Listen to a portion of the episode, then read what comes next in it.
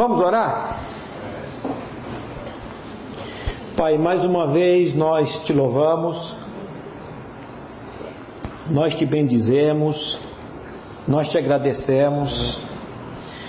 E Pai, nesse momento que a Sua palavra vai ser desembainhada, aberta, nós clamamos, Pai, somente a ação do Teu Santo Espírito. Fala conosco, Pai, por meio da Tua palavra. E a Tua palavra diz, Pai, que se nós pedirmos alguma coisa segundo a Sua vontade, o Senhor nos ouve. E a Tua palavra diz que a Sua vontade é que todas as pessoas sejam salvas e cheguem ao pleno conhecimento da verdade. E Pai, nesta noite eu peço pela salvação de todas as pessoas que estão aqui que não descansaram ainda nessa graça plena. E coloco também, Pai, a vida da Fabíola e do Ari, Pai, que está longe, morando em outro país, mas que estão resistentes, Pai, ao Teu Evangelho, à Tua palavra. E a Tua palavra diz, Pai, que a oração de um justo pode fazer, ele tem muita eficácia eu não sou justo por mim e nenhum irmão aqui é justo por ele, mas nós somos justos por causa da pessoa e obra de Cristo Jesus. E nós clamamos, Pai, pela vida desse casal, pedindo que o Teu Santo Espírito visite-os nesse momento, Pai, trazendo, incomodando o coração, a palavra que já foi ouvida, a palavra que já foi, que está lá naquele coração, que em nome de Jesus, Pai, essa palavra possa trazer vida e vida espiritual e vida em abundância. Nós te louvamos e te agradecemos, Pai, no nome de Jesus. Amém. Meus irmãos, eu vou pedir perdão para vocês hoje e eu vou, vou ter que fazer uma pequena digressão hoje. Isso eu aprendi com o pastor Hernandes Dia Lopes. Ele estava pregando uma vez e ouvindo uma pregação, e ele falou: irmão, nós vamos ter que fazer uma digressão. Eu corri para o Google, que eu sou, tenho estudo, meio burro. Digressão. Aí está escrito lá: mudança de rumo, afastamento, desvio momentâneo do assunto do qual se fala. Então nós vamos fazer uma pequena digressão hoje, uma mudança de. Os estudos estão aqui. Amanhã, se Deus quiser, o pastor Glênio vai vir, ele vai dar a palavra de manhã. Mas tudo que eu preparei para trabalhar com vocês, se eu não conseguir, eu faço aqui um, um pacto com vocês quando eu entrar na escala para pregar lá na primeira igreja, eu vou pregar exatamente, vou ter que maneirar algumas palavras, alguma coisa, não sei. Mas eu vou, eu, vai depois você vai poder ouvir tudo isso. Mas eu queria fazer essa, essa, essa pequena digressão aqui para tratar com vocês. Eu fui para casa hoje, cheguei, saí daqui três e pouco. A minha esposa acabou indo para a cama dormir. E eu fiquei ali e o Senhor começou a falar e eu queria dormir e não consegui descansar, não consegui dormir e aí o Senhor me levou a escrever tudo o que eu vou dizer aqui para vocês hoje. Qual foi o pecado que levou à queda de Lúcifer? Qual foi o pecado que levou à queda de Lúcifer? Soberba soberba. Ele quis ser como Deus. Ele disse: Subirei acima dos céus, acima das mais altas nuvens, e, e, e serei semelhante ao Altíssimo. A soberba foi o problema da queda de luz.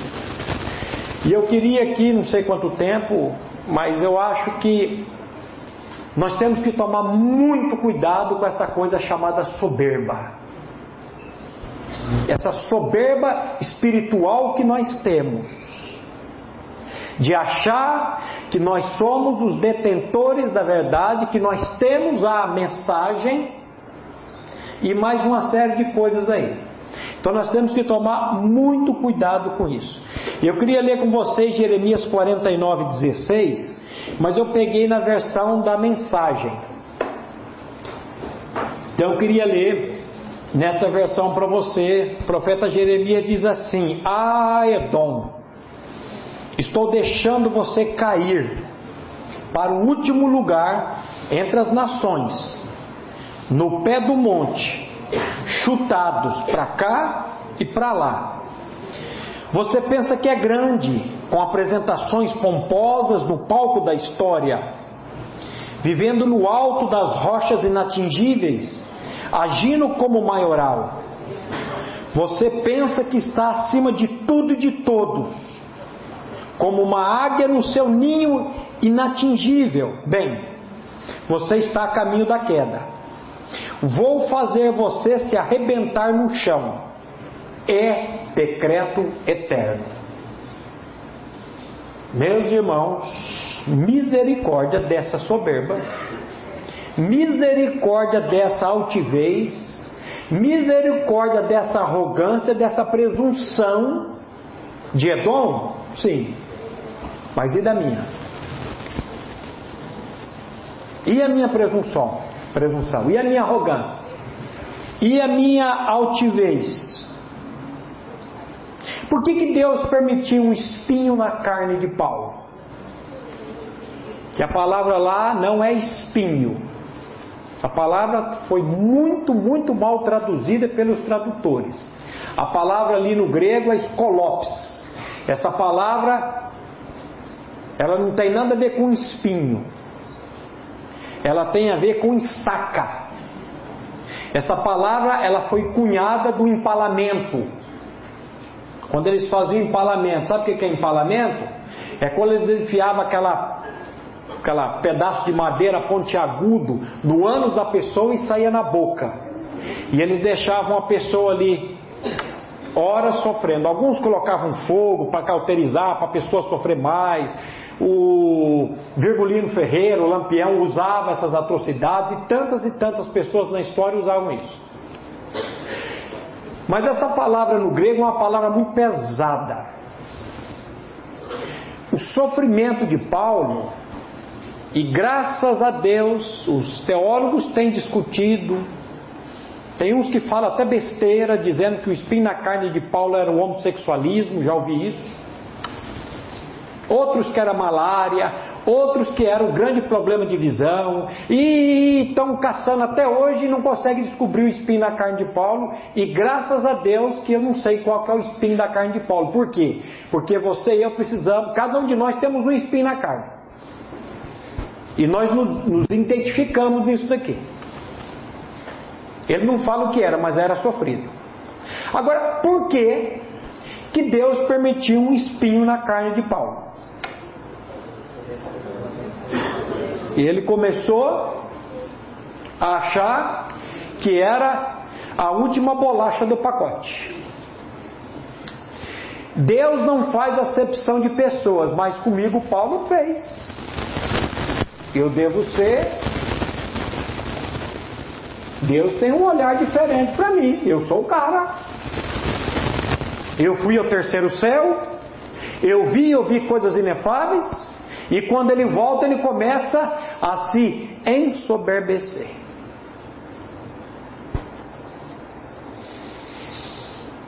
Segunda Coríntios 12, de 1 a 10, vamos ler. Então, meu irmão, essa palavra aqui não estava no script, é Deus que mandou, não fica bravo comigo, por misericórdia. É Deus que mandou isso aqui para você hoje. Não sei para quantos. Para um, para cem, Quantos tem aí? 160? 160? 2 Coríntios 12, de 1 a 10. E para que não me ensoberbecesse. 2 Coríntios 12, 1. E para, não me, e para que não me ensoberbecesse com a grandeza das revelações, foi-me posto um espinho na carne, um mensageiro de Satanás, para me esbofetear, a fim de que eu não me exalte. Por causa disso, três vezes pedi ao Senhor que afastasse de mim. Então ele me disse: A minha graça te basta, porque o meu poder se aperfeiçoa na fraqueza. De boa vontade, pois, de boa vontade, pois, mais me, glori me gloriarei nas fraquezas, para que sobre mim repouse o poder de Cristo. Pelo que sinto prazer nas fraquezas, nas injúrias, nas necessidades, nas perseguições, nas angústias por amor de Cristo. Porque quando eu sou fraco, então é que eu sou forte. Essa oração aqui eu não faria não. O cara recebe um espinho na carne, ele ora três vezes. Por que, que o espinho veio? Porque ele começou a se ensoberbecer. Ele começou. Ele orou três vezes. Senhor, não tiro. A minha graça te basta. O meu poder se aperfeiçoa na fraqueza. Aí ele diz: pelo que sinto prazer nas fraquezas, pelo que sinto prazer nas injúrias, pelo que sinto prazer nas necessidades por amor de ti, porque quando eu sou fraco, então eu sou forte.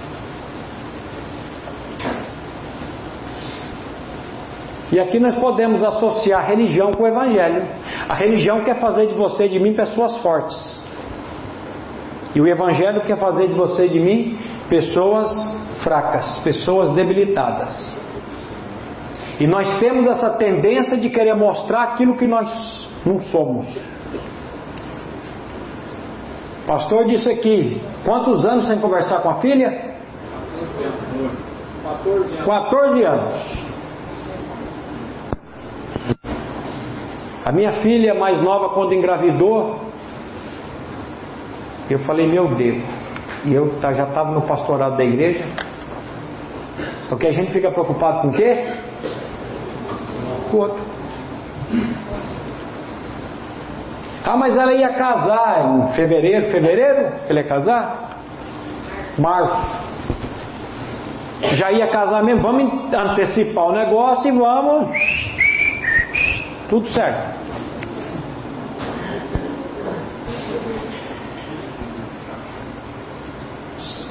Você acha que ela veio dar notícia para mim que estava grávida? Não veio. Ela foi falar com a irmã.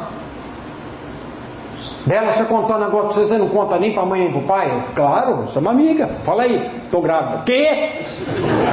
Tô grávida. Mas como? Como é que eu vou mais dar um segredo desse? Você vai ligar pra mãe e pro pai e vai falar agora. Por que, que ela estava com medo de ligar pro pai? Hum?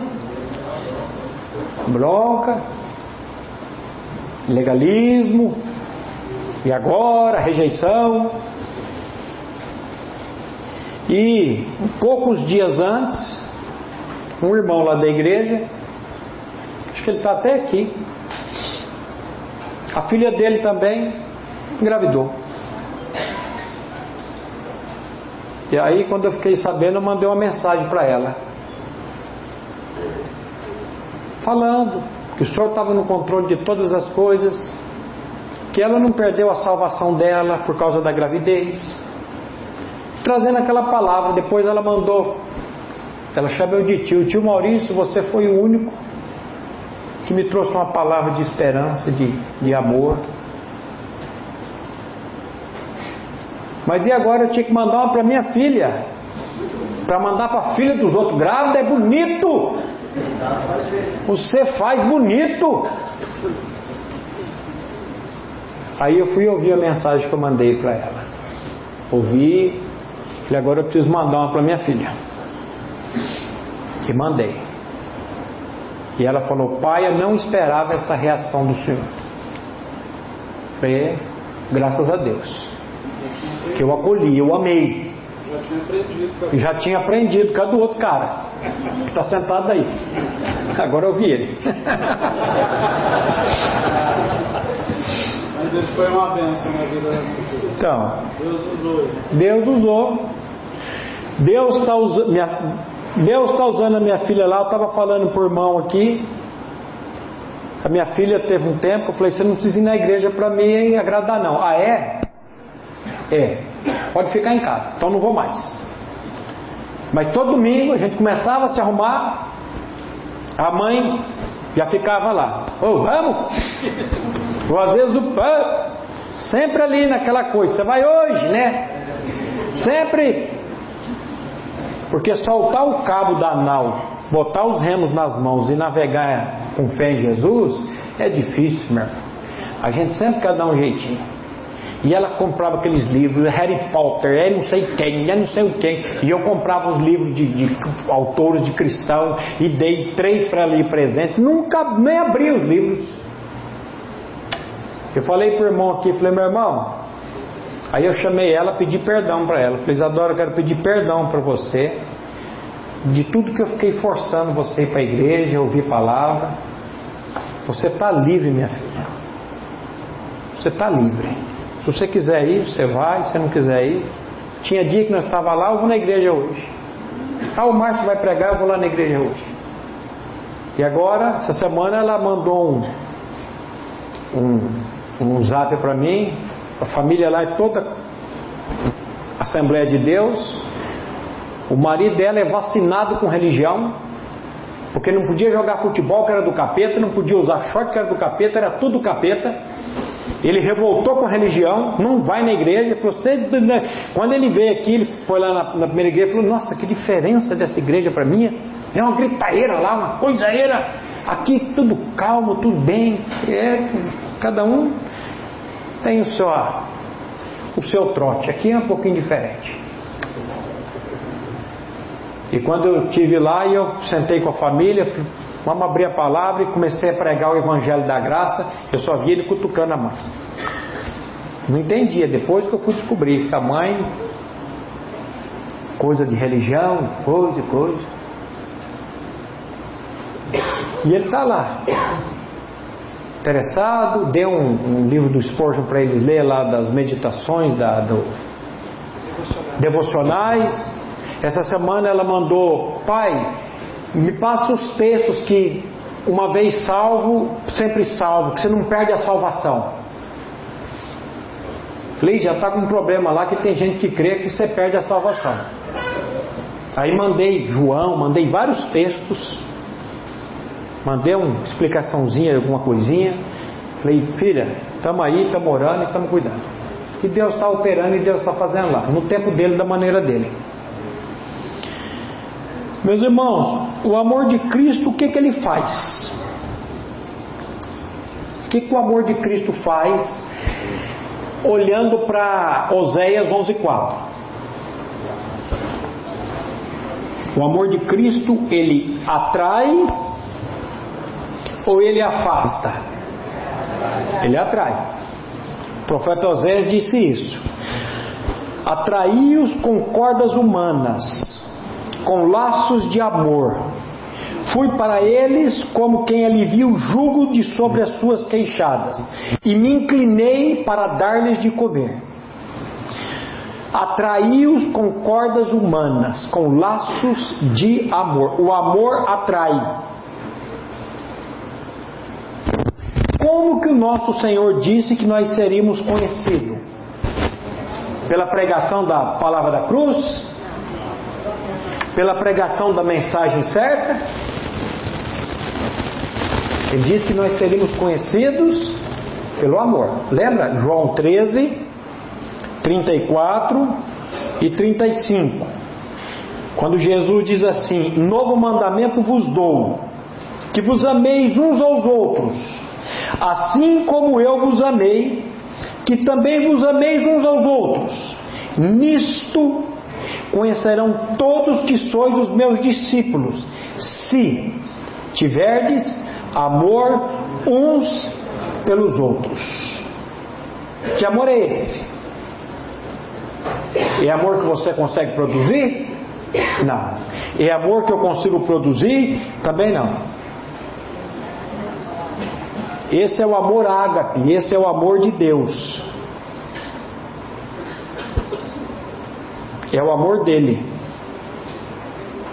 O amor de Jesus é a razão do ministério e não competência ou capacidade, menos ainda sucesso. Isso aqui é a frase do, do, do, livrinho do, do Henry, do Henry Nowen. É uma frase. O amor de Jesus é a razão do ministério e não a competência ou a capacidade, menos ainda o sucesso. Meu ministério não está dando sucesso? Quem falou que não está?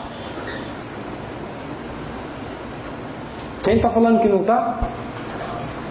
Eu disse aqui na quarta-feira, quando eu estava indo, na minha esposa, indo numa, numa churrascaria, vende para comprar um pedaço de carne, e eu vinha falando para ela: Olha, eu prego nessas clínicas já faz 200 anos, nunca vi um cara regenerado, nunca vi um cara. E muda tanto, eu nunca vi falando. Entramos dentro do, do negócio, chegamos lá, o moço olhou lá do fundo: Irmão Maurício, lembra de mim? Aí aquela desgraça, né? Eu já fico perriado. Porque quando fala lembra de mim, eu falo é da cadeia, da pé ou da clínica de recuperação. Então eu fico quieto. Não lembro não, irmão. Ô oh, irmão, lá da clínica e tal, irmão, eu estou firme na palavra e aquela coisa, aquela coisa. Minha mulher falou, gente, responde oração rápida. Ô oh, pastor, me passa o teu telefone, eu vou chamar você para pregar lá, passei. Até hoje não ligou. Falei para Deus, Deus, era, não era para mim, pai, não, já estou com tanta coisa para fazer. Mas o senhor deixou ali.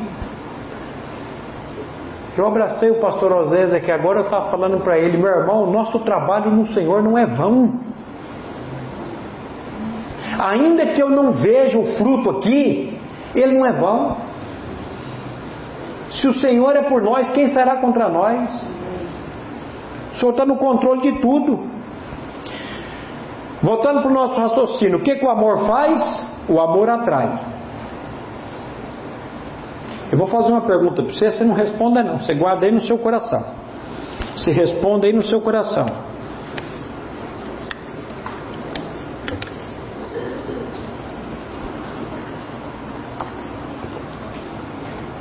O seu, o meu amor, tem atraído ou tem afastado as pessoas?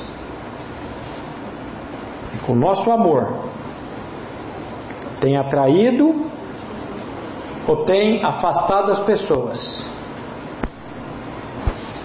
Mas, pastor, eu não tenho amor. É verdade, você não tem amor. O ágape você não tem. Você produz quatro amores. Aí eu lembrei da postilha do curso de casais. Aí fiz um copiar e colar. Eu sei, mas chega aqui a gente esquece tudo. Quais os tipos de amores que você e eu produzimos? O amor epitomia que, que o amor epitomia? O amor epitomia é o amor carnal, é o amor sexual. Esse você produz, esse eu produzo. Nós produzimos o amor eros. O eros não é sexual, o eros é romântico. O eros é o amor romântico. O Novo Testamento considera o amor romântico como um fator tão insignificante no casamento que nem mesmo menciona. Ai, gente, é? Esse nós produzimos. Qual outro amor que nós produzimos? O filéu. O que é, que é o amor filéu? É o amor de amigo. O amor de companheirismo, de camaradagem. Qual outro amor que nós produzimos? O estorge. É o amor que dá senso de pertencer ao grupo. É o amor da família, por exemplo. Esse amor nós produzimos. Paulo não está falando desse amor que você produz e que eu produzo. Ele está falando de um amor eterno, de um amor sacrificial, que é o ágape, ou o agapau. E esse você não produz. Esses outros que você produz aqui, eu, eles acabam rapidinho. Eu falo assim, quando o sujeito casa, ele vai para a lua de mel, né? Quando acaba o mel da lua e ele volta, e aí ele vai viver junto com a mulher, e começa a ver os, os problemas da mulher e a mulher problema do homem, aí e agora? Agora, o amor ágape é o que capacita os quatro tipos de amor a funcionar de uma maneira saudável e alegre. Quando esses amores aqui estão acabando, o ágape vem e faz, ó. A, a, a, a brasa está quase que apagando. Aí o ágape vem e acende. Quem tem acesso ao amor ágape? Todo aquele que nasceu de novo. Romanos 5,5: O amor de Deus é derramado. Olha, palavra Nunca pensei em procurar no grego essa palavra derramado no significado. O amor de Deus é derramado nos nossos corações pelo Espírito Santo que nos foi dado. Quem tem acesso ao amor ágape? O cristão, o que nasceu de novo. Eu estava falando o irmão hoje na mesa daquele, daquela mulher que chegou, queria largar do marido e falou: Pastor, eu perdi o amor pelo meu marido. Falou: Minha irmã, mas a Bíblia manda amar. Não, mas meu marido, aquela desgraça não dá para amar. Mas a Bíblia manda amar o próximo. Aquela desgraça nem como o próximo, pastor. Mas a Bíblia manda amar o inimigo, amar os nossos inimigos. Não dá para amar como marido? Não dá. Não dá para amar como próximo? Não dá. Então ama como inimigo. E aí, o que, que eu vou fazer agora? Eu vou tirar de dentro de mim amor? Senhor, derrama esse amor no meu coração. Assopra. Eu não estou vendo nem, nem uma fagulhinha aqui de nada mais. O Senhor pode assoprar. O amor de Cristo nos atrai. E o amor do Cristo, o que mais que ele faz? Lembra de 2 Coríntios 5,14? O amor de Cristo constrange. O amor, eu falo que na minha comunidade que nós só gostamos do 2 Coríntios 5,14, mas tem o 15. O amor de Cristo nos constrange, julgando nós assim: se um morreu por todos, logo todos morreram. Oh, glória a Deus, aleluia, amém. Mas e o 15? E ele morreu por todos, para que os que vivem não vivam mais para si, mas para aquele que por eles morreu e ressurgiu. Para que, que eu morri e ressuscitei? Para continuar vivendo para mim? Para ficar olhando para os meus as minhas, minhas coisas ou para cuidar dos assuntos de Deus, meu irmão? Oxente. Então, o amor atrai e o amor constrange. Ele constrange. Cada um de nós. Para quem que você vive, meu irmão? Para você ou para Cristo? Se você vive para você, você é um egoísta metida besta e mais um monte de predicado aí que nós podíamos colocar. Não é nem predicado, né?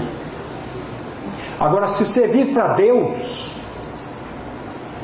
o teu pensamento é outrocêntrico. Você não está preocupado consigo, você está preocupado com o outro. No curso de filhos a gente fala que o cara morreu e foi para o inferno. Chegou lá no inferno tinha um sopão. E a mão das pessoas era tudo virado para trás e uma colherzona de pau comprida.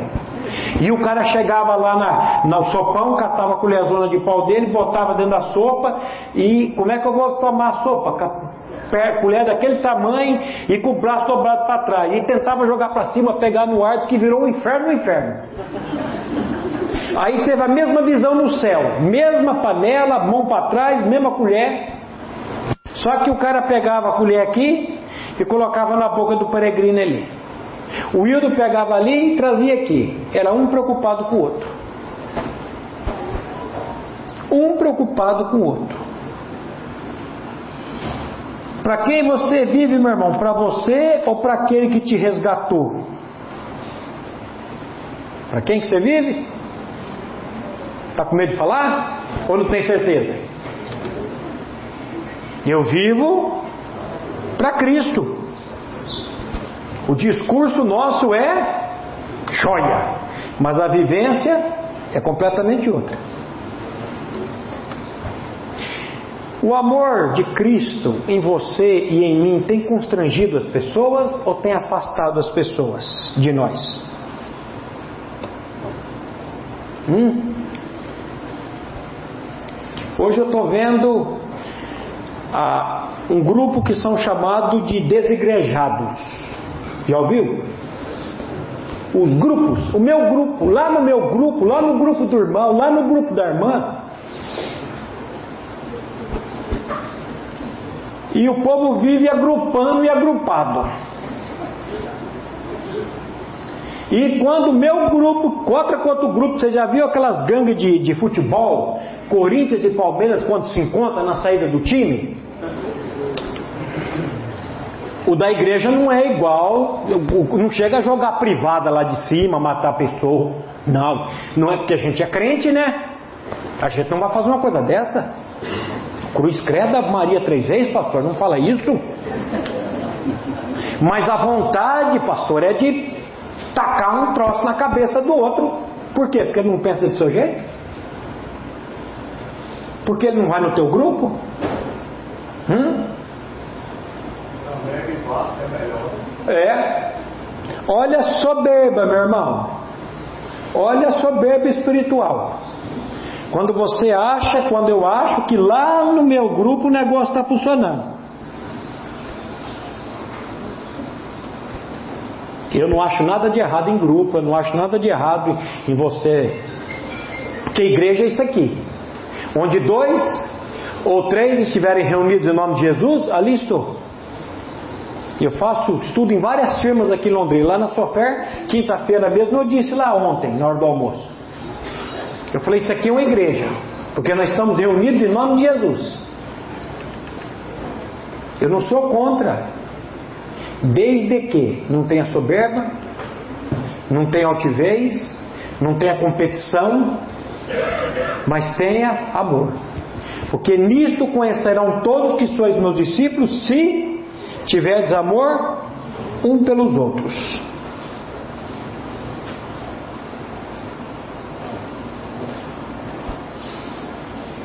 Você está montando um grupo para agregar ou para separar?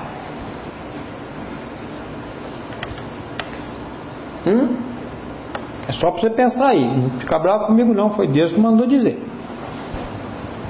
Jesus disse assim, lá em João 15, 22, se eu não me engano: Se eu não viera e não lhes tivesse falado, pecado não teriam. Mas agora vocês não têm desculpa do seu pecado. Já viu esse versículo na Bíblia? Deus sempre antes de julgar uma nação, um grupo, uma pessoa, sempre você vai ver Deus chamando, alertando, mostrando, ele sempre vai fazer isso. De alguma maneira ele vai avisar antes de julgar. Eu gosto muito desse, dessa palavra aqui de Jesus em Lucas 12, 47 e 48. Lucas 12, 47 e 48. Quando Jesus diz assim: Aquele servo, porém, que conheceu a vontade de seu Senhor e não se aprontou nem fez segundo a sua vontade, será.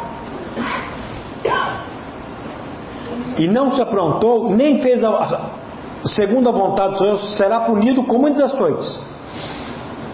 Aquele, porém, que não soube a vontade do seu Senhor e fez coisas dignas de reprovação, levará poucos açoites. Pois aquele a quem muito foi dado, muito será exigido. E aquele a quem muito se confia, muito lhe pedirão. Olha só, o servo que conhece a vontade, está vendo o que Deus está dizendo na palavra dele, na questão do amor aqui nós estamos falando, questão de intriga, questão de Deus está dizendo. Se o teu inimigo te obrigar uma milha, você precisa fazer o quê? Se ele te bateu na face, o que você tem que fazer? um pivete de uns 12 anos, uns 15 anos atrás, lá na morada de Deus, virou para mim e falou: oh, Mano, mano! Falei: Não sou corintiano, não, rapaz.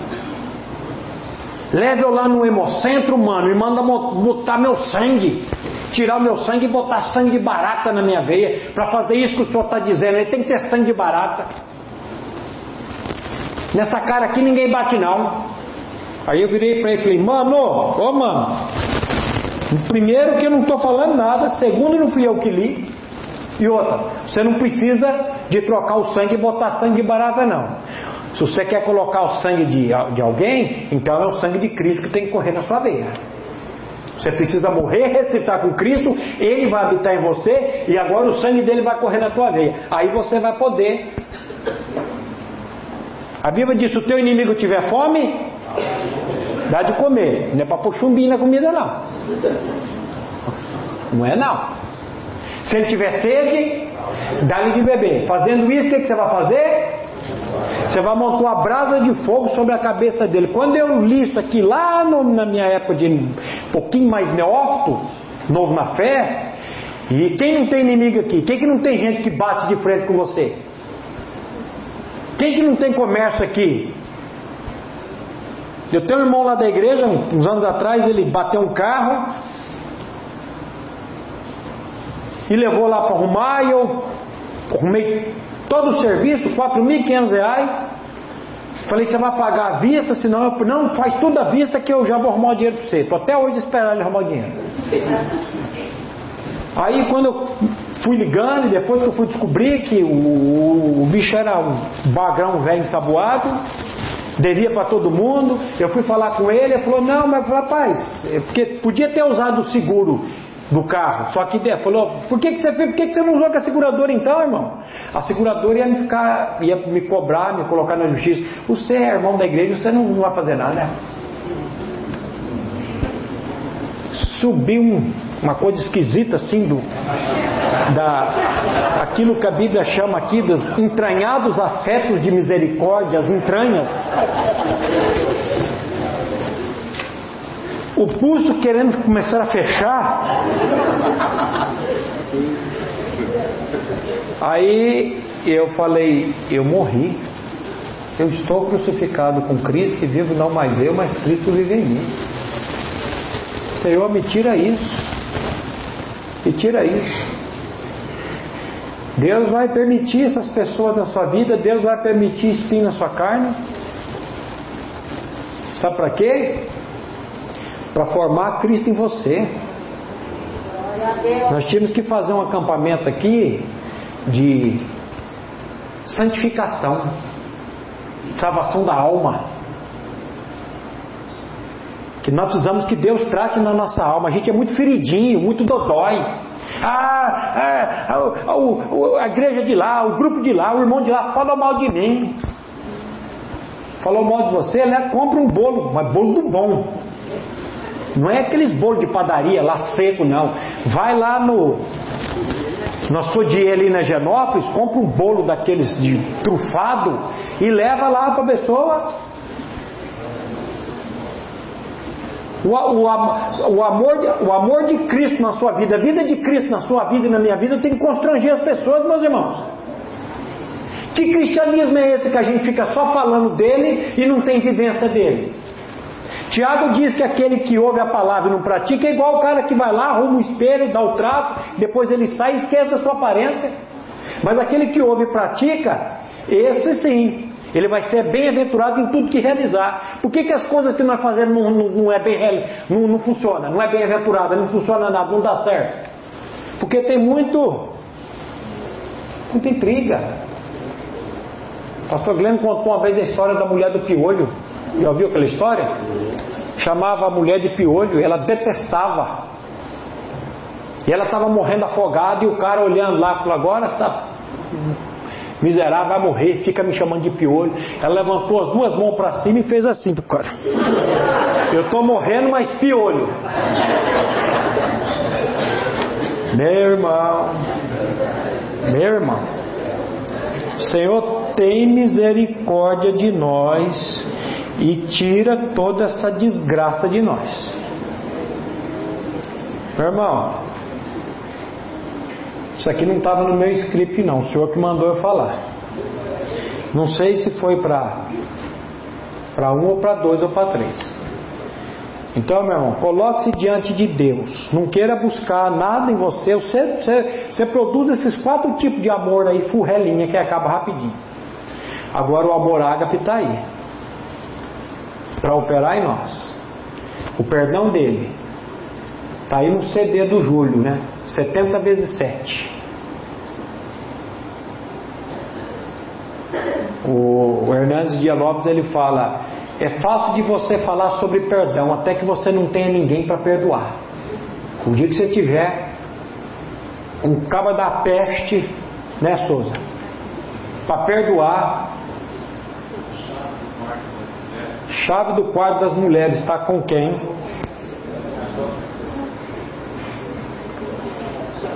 O dia que você tiver um cabo da peste para perdoar, aí a giripoca vai piar. Agora, quem que vai nos dar perdão? Quem que vai operar isso nas nossas vidas? O amor e o perdão constrange também. Semana passada eu fui namorada de Deus pregar, o Robson foi comigo. Quem que é o Robson? Eu já contei a história do Robson lá na nossa comunidade. O Robson era um traficante, o meu irmão dependente químico, Luciano, gordinho, roubando botijão de gás. Minha mãe chegava a fazer comida em casa, ligava o fogo, cadê o fogo? Cadê o gás? Trocou na. Levava roupa. Meus irmãos, a família queria ver o capeta, mas não queria ver Luciano. Conhecia a palavra, empregava o novo nascimento aqui, que você ficava babando. Nossa, que. Saía daqui é para a boca. Um dia eu cansei. Ele aprontou uma lá, falei, senhor. Aí lembrei daquele texto de Paulo, quando Paulo disse assim: Eu entreguei aquele sujeito para Satanás para que o corpo dele seja destruído, mas a alma não salva no dia do Senhor. Eu falei, Paulo e eu somos da mesma, mesma fábrica. Pai, não sei como é que Paulo fez isso, mas eu quero entregar o Luciano, meu irmão, Satanás, ele está entregue aqui, faço obra na vida dele. Não deu, não deu duas semanas. O Robson falou, deu dois tiros nele. Pegou no braço e pegou no joelho. A hora que o Seattle chegou, não estava ninguém em casa, o bombeiro olhou, o médico falou assim: Hum, vai morrer. Quando ele ouviu, vou morrer? Meu Deus, tem misericórdia de mim, meu Deus. Ele contou para mim. Eu nasci de novo na ambulância do CIAT. Foi para o hospital, fez três cirurgias. Tá? Saiu. Deus, o médico falou, nunca mais você vai andar. Tudo que tinha que estourar no joelho, estourou. Joga bola, pescador lá, tá tudo certo. Um dia de manhã eu estou pregando sobre a importância das tribulações na nossa vida. Ó, coisa boa. Isaías diz: Antes de ser afligido andava errado, mas agora guarda a tua palavra. aflição é preciso, é preciso mesmo. Deus precisa mandar tribulação na sua vida e na minha vida para tirar essa mágoa, tudo que tem dentro, os troços. E aí, Deus só conta a história do Luciano, teu irmão. Eu falei, nunca contei essa história aqui na igreja. Eu andando para cá, para lá e brigando com Deus. Eu não vou contar essa história. Aí falei, gente, eu não ia contar a história aqui, mas não vou contar não. Ah, vou contar sim. Eu tinha um irmão, Luciano, bababá, bababá, bababá, um dia um bendito e não maldito de um traficante, falando na Via Láctea 60 e deu dois tiros nele. Graças àquele tiro ele teve uma experiência com Deus. Terminei de pregar, veio um monstro lá do fundo, pegou na minha mão. Eu quero pedir perdão para o senhor. Olhei com os caras que me deviam na oficina, pensando. Seu safado está aproveitando que eu estou na igreja para pedir perdão da dívida. Pensei. Falei, meu irmão, eu não lembro de você, cara. O senhor não vai acreditar. E eu falei, eu acredito. Acredito. Eu estava passando aqui na rua, nunca entrei dentro dessa igreja. Deus falou, entra aí dentro. Eu entrei e sentei lá no fundo. O senhor me conta essa história. Eu sou o traficante que deu um tiro no teu irmão. E eu quero pedir teu perdão. Falei, meu irmão, você já está perdoado desde o dia do tiro. Porque a Bíblia diz que assim como Deus em Cristo me perdoou, perdoai vós também. Se você é um cristão e não perdoa, meu irmão, bota a barba de molho. Ou se não é cristão, tem algum vazamento aí. Eu falo, não adianta chamar rotercano, não. É o Espírito Santo para tratar com esse vazamento aí. Meu irmão, você está perdoado. E vou dizer uma coisa: você foi usado por Deus para dar aquele tiro no meu irmão, os tiros. Graças àqueles tiros, ele clamou a Deus e está salvo. Bracei ele ali, o moço saiu chorando. Sumiu. Contei para o irmão lá, irmão, crendo, pastor, arrepiei. Eu falei, é, arrepiou.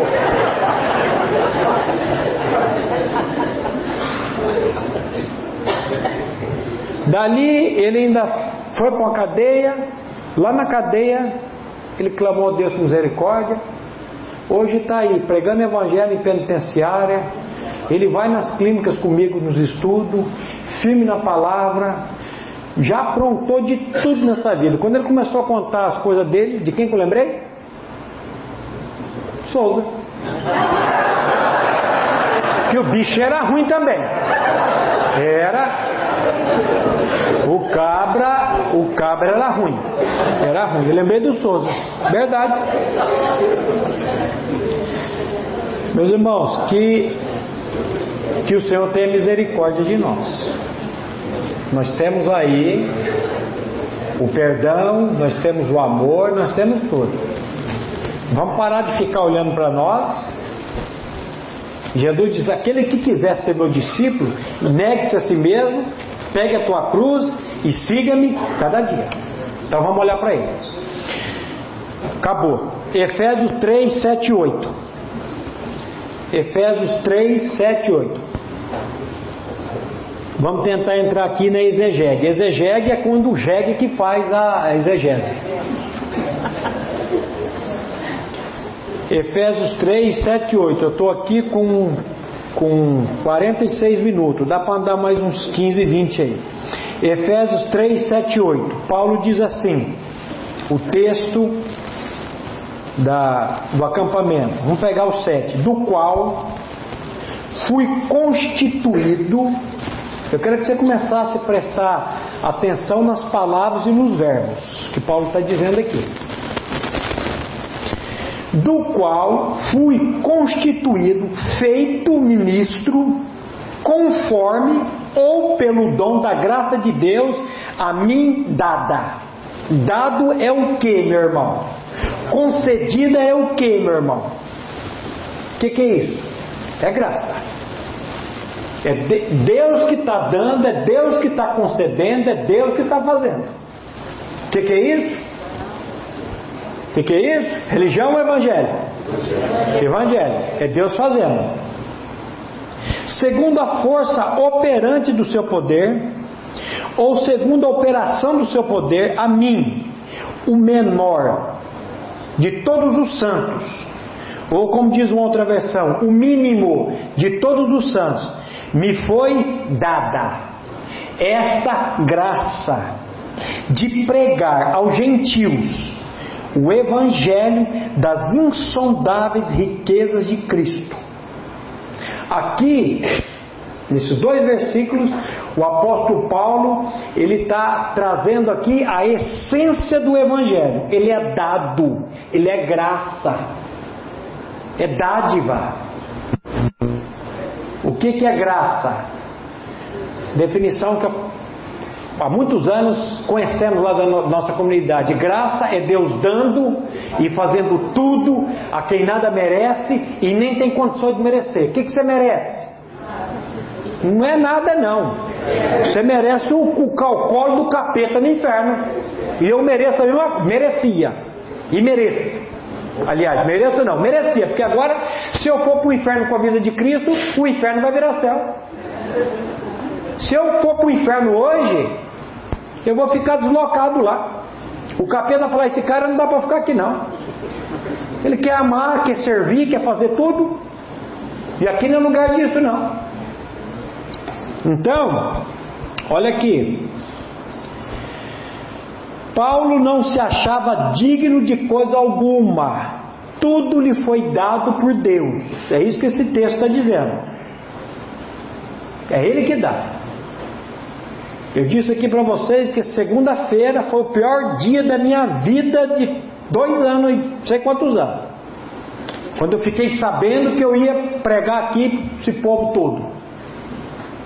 Perdi sono, fiquei angustiado. Por quê?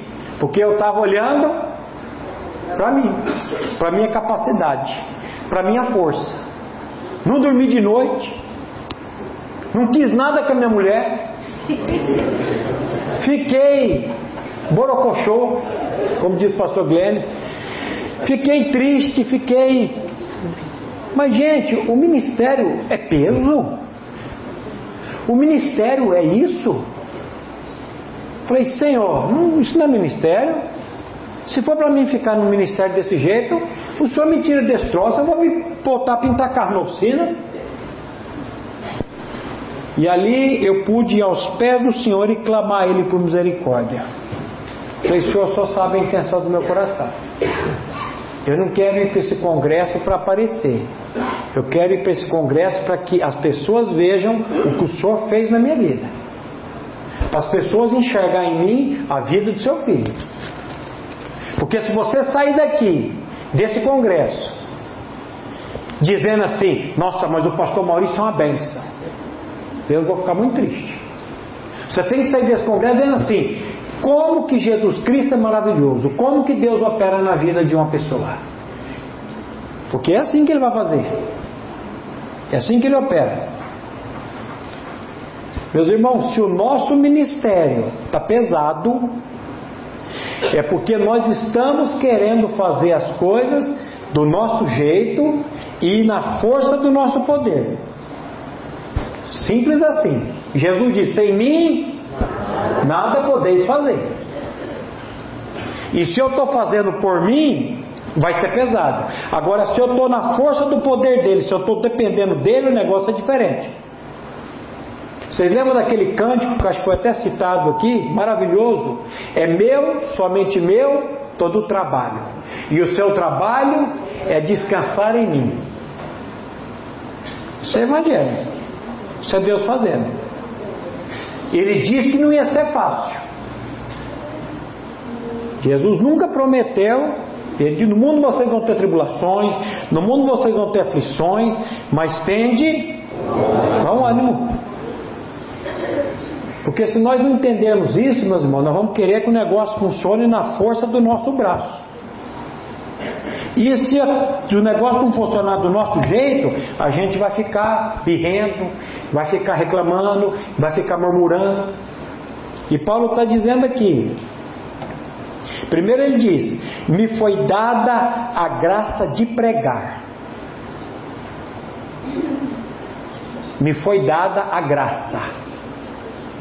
Eu disse aqui: o pastoreio ah, é um chamado. A pregação é um chamado de Deus. Eu disse aqui, tem gente que vem porque o pai chamou, a mãe chamou, o tio chamou. Tem um histórico na família, vó pastor, pai pastor, neto, e vai, vai, vai. Espera lá, e se Deus não quer? Se Deus quer interromper isso? Não, mas agora você tem que entrar para o ministério. Não, o ministério é chamado. Me foi dada a graça de pregar. Aí ele diz: pela eficácia, pela eficaz operação do seu poder. Ou como diz a outra versão, pela vigorosa operação do seu poder. Ou seja, quem que transformou esse assassino, ex-assassino? Paulo era assassino. Ele nunca matou ninguém, não matou, mas ele autorizou a matar. A matar. Ele tinha autoridade para permitir que Estevão não fosse morto. E ele não fez nada, assassino.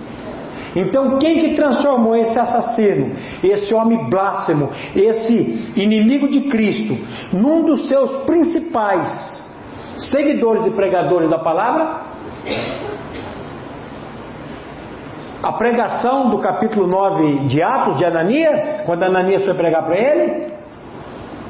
Será que foi a pregação de Ananias? Aliás, Ananias não queria ir.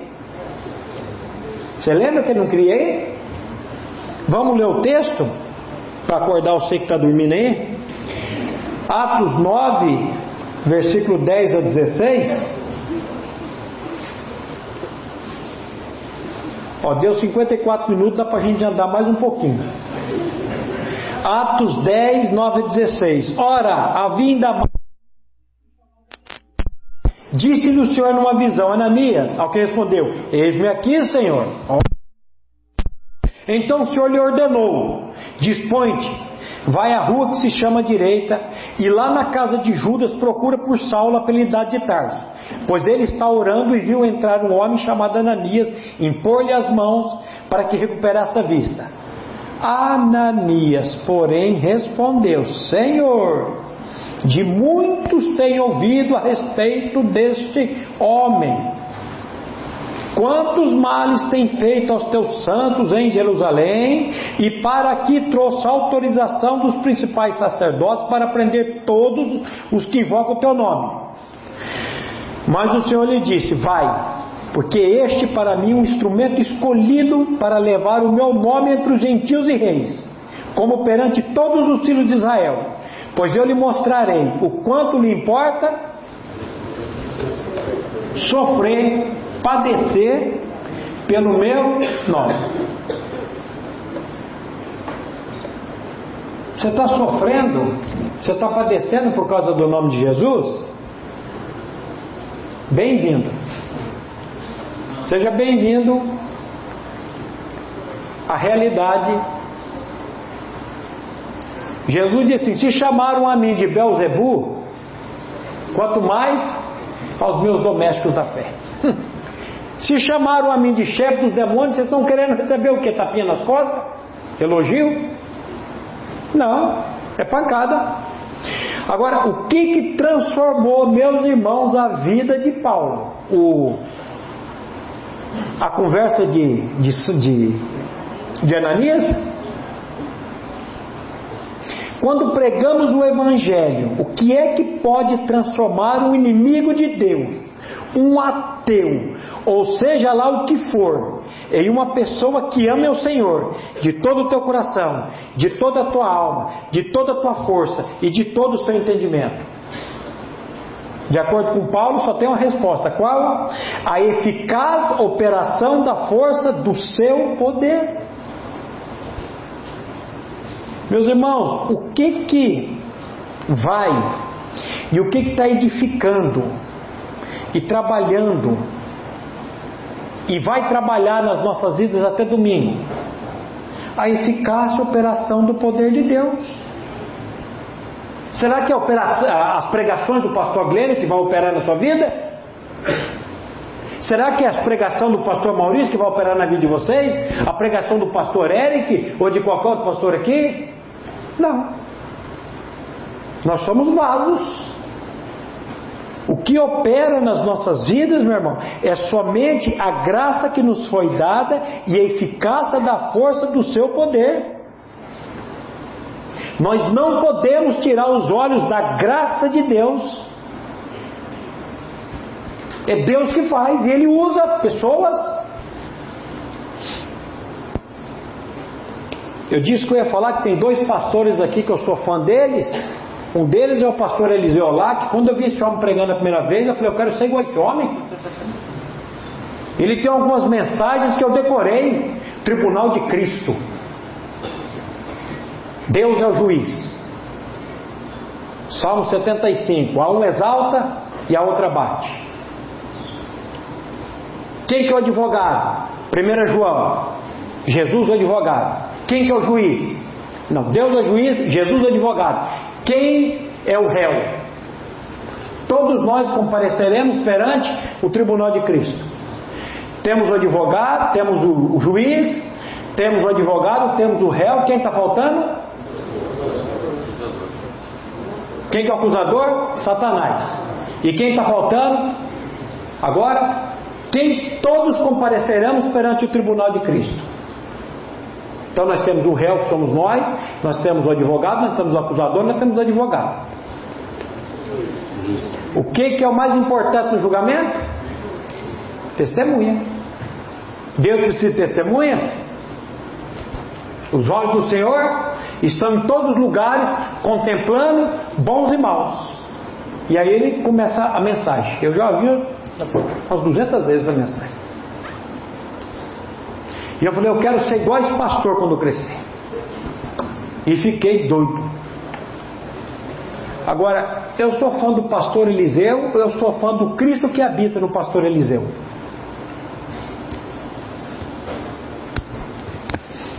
Por incrível que pareça, eu também um dia já participei de acampamento de jovens dessa igreja.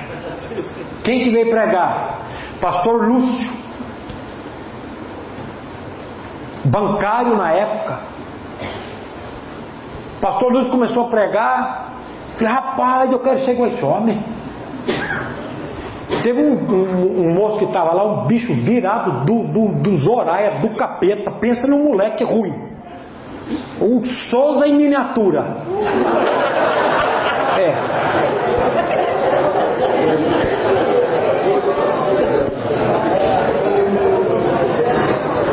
Ele virou para mim e falou assim: é a primeira pregação do pastor Lúcio, ele chegou no quarto e falou: Rapaz, se eu levar esse pastor lá na minha paróquia, que ele era católico, se eu levar esse pastor lá na minha paróquia, ele vai converter até o padre. Agora, meu irmão, é o pastor Lúcio ou é o Cristo que habita no pastor Lúcio que está sendo usado? Meu irmão, Deus fez uma buchainha e levou. Deus fez um Glênio e vai embora. Maurício vai embora, Eric vai embora. Nós somos uma encomenda que a parteira enviou para o Calvoveiro. A qualquer minuto essa encomenda vai chegar. Fica tranquilo que a tua hora está chegando. A minha também. Por isso que nós temos que preparar discípulos. Porque a gente acha que a gente é eterno. A gente está ficando velho. Eu estava conversando com o Mário, falei, Mário, você reparou que os missionários da nossa igreja estão uma verada? firme, mas tá. O Souza está ali firme. Ninguém fala que está com quase 90 anos, mas está ali firme. Está firme.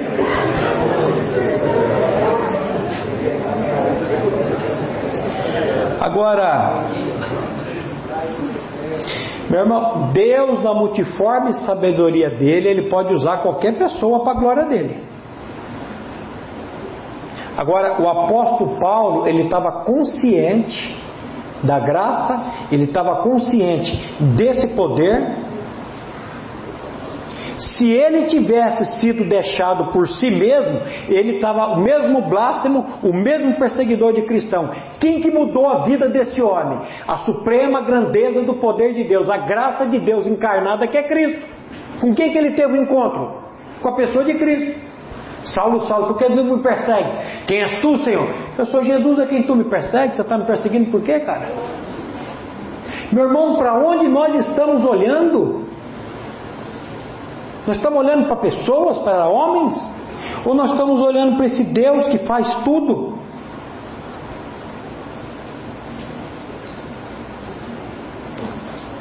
Você lembra quando Paulo tinha ouvido aquela pregação maravilhosa de Estevão, antes de Estevão ser pedrejado? Ele estava ali, ele segurou a capa de Estevão. Pensa no homem que fez uma pregação ali, ó, maravilhosa. Paulo estava ali, Agora, o que, que aconteceu com esse homem? Ele foi regenerado por Deus, ele nasceu de novo. Ele se tornou uma nova criatura. Nada mais e nada menos que isso. Agora, quem que estava por trás de tudo isso? A eficaz operação da força do seu poder. Para onde que nós estamos olhando, meus irmãos? Para os resultados? Para os bancos da igreja, se está aumentando ou está diminuindo? Ou para aquele que pode todas as coisas? É aí que está o negócio. A gente fica olhando, não sei para onde. Vamos ler só mais um texto. Gálatas capítulo 5, versículos 7 e 8. Gálatas capítulo 5, versículos 7 e 8.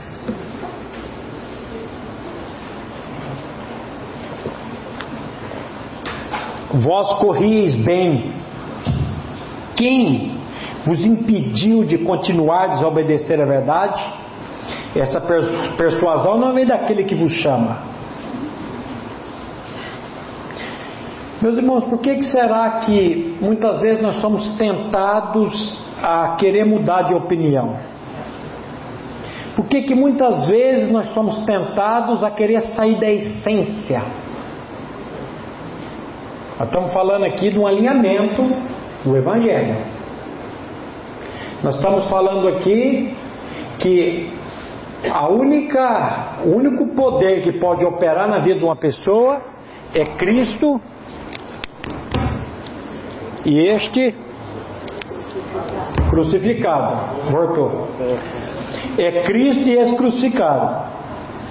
Por que que nós queremos sair dessa essência, querer ser diferente, querer impressionar, querer criar um estilo próprio, ou às vezes imitar um estilo. No começo da minha caminhada cristã, sabe o que eu fazia? Eu era um imitador do pastor Glênio. Eu escutava as fitas cassete dele, todas as fitas cassete, e eu era um mini Glênio. Eu ia pregar imitando ele.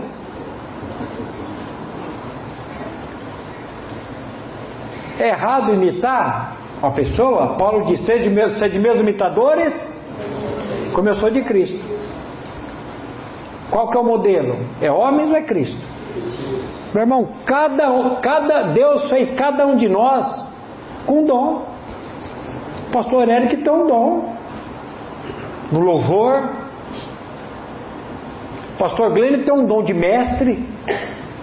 Não mestre, homem sabe tudo. E é usado. E Deus vai usar cada um de nós naquilo que Ele vai nos dar.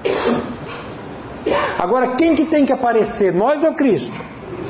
Aí que está. Que nós vamos passar. Todo mundo vai passar.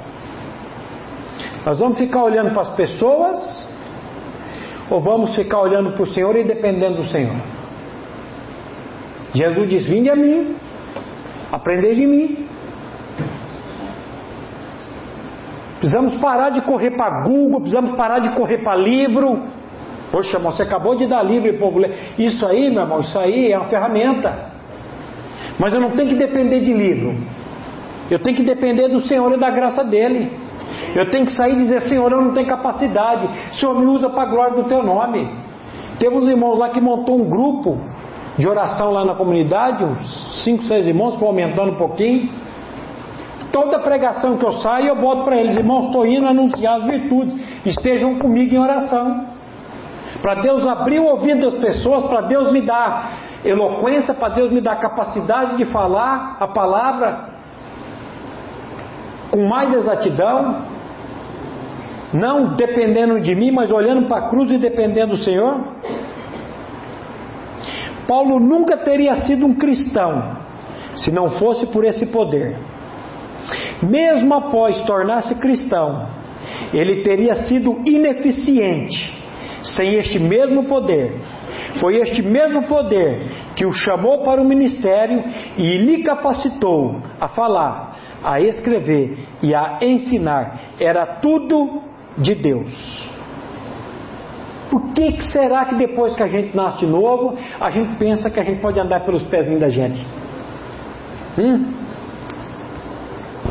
A gente pode começar a querer criar coisas, conselhos, sei lá. Ô oh, meu irmão, que o Senhor tenha misericórdia de nós, essa graça que me foi dada Irmão, quero que você, hoje, a partir de hoje, saia daqui dizendo assim: Senhor, me dê dessa graça. Porque senão, você vai dizer assim: Vão ligar para o pastor Maurício, está falando hoje, não sei com quem ali. Eu falei, rapaz, eu estou até com medo de pregar para todo esse povo aí, daqui a pouco esse povo vai começar a me chamar para pregar lá para os candeles. E vai ser uma beozeira com tanto estudo, com tanta coisa para fazer aqui, só falta alguém me chamar para pregar lá. Irmão, a graça está para você e para mim. Será que você não pode, Senhor, dá essa graça para mim? Por que, que tem que chamar o outro? Pregar o Evangelho, todos nós somos chamados para pregar o Evangelho. E é para a glória dele. A Bíblia diz: dele por Ele, para Ele são todas as coisas, glória, pois, a Ele eternamente. Amém. Depois ele vai dizer lá mais adiante que ele deu uns para apóstolos, outros para profetas, outros. Aí amanhã a gente caminha mais um pouco em cima disso. Mas eu quero que você saia daqui hoje com isso no seu coração. A graça que me foi dada por Deus.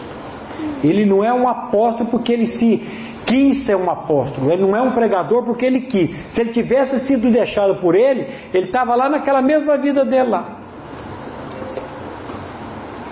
Agora, Senhor, e a Bíblia, a mesma graça que salva é a mesma graça que nos santifica ou nos educa, como diz Tito.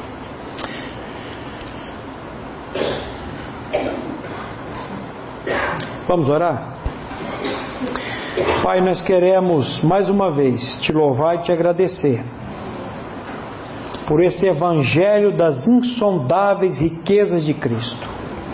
Nós jamais, Pai, vamos compreender esse evangelho na sua plenitude, porque a tua própria palavra diz que ele é insondável. Mas nessa noite, Pai, nós clamamos a Ti, ao Teu Santo Espírito, para que Ele venha revelar essa verdade nos nossos corações. Como nós cantamos aqui, Pai, cresça o Senhor e diminua eu. Dá-nos, Pai, a revelação dessa graça. Dá-nos a revelação da bendita pessoa do Teu Filho.